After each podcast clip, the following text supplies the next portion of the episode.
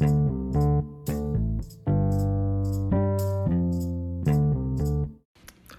Olá pessoal, tudo bem? Aqui Flávio Costa e chegamos na sexta-feira, nossa última dica, conforme prometido, dica de produtividade para a semana toda. Segunda-feira falamos sobre é, multitarefa, na terça falamos sobre o perfil que gosta de apagar incêndios, na quarta falamos sobre o perfil agradador, ontem falamos sobre né, a questão de buscar prazeres imediatos, que ela te distancia das coisas que são realmente importantes para você e não te dá musculatura para crescer, né? para ter maturidade.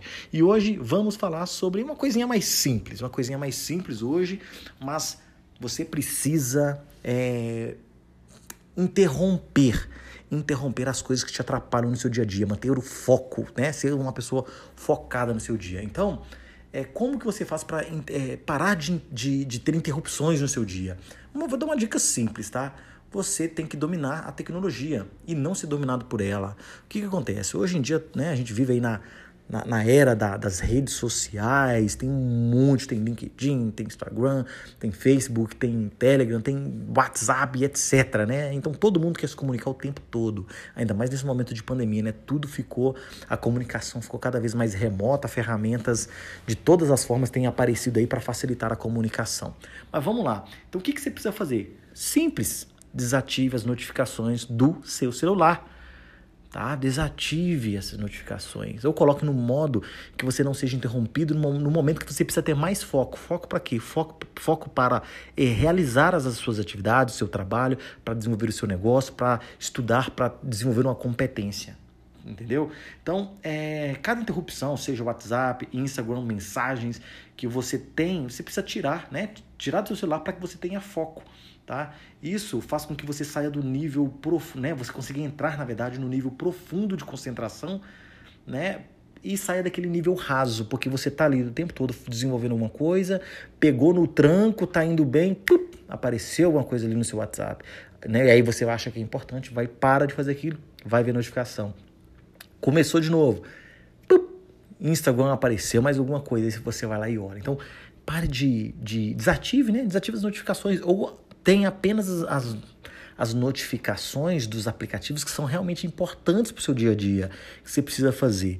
Né? Ou deixa ele numa outra sala. Você está numa reunião, precisa resolver alguma coisa, precisa fazer, discutir e está bem focado naquilo, deixe o celular distante para que você consiga se concentrar e ter profundidade de concentração, consiga dar atenção total e resolver aquele ponto de uma só vez.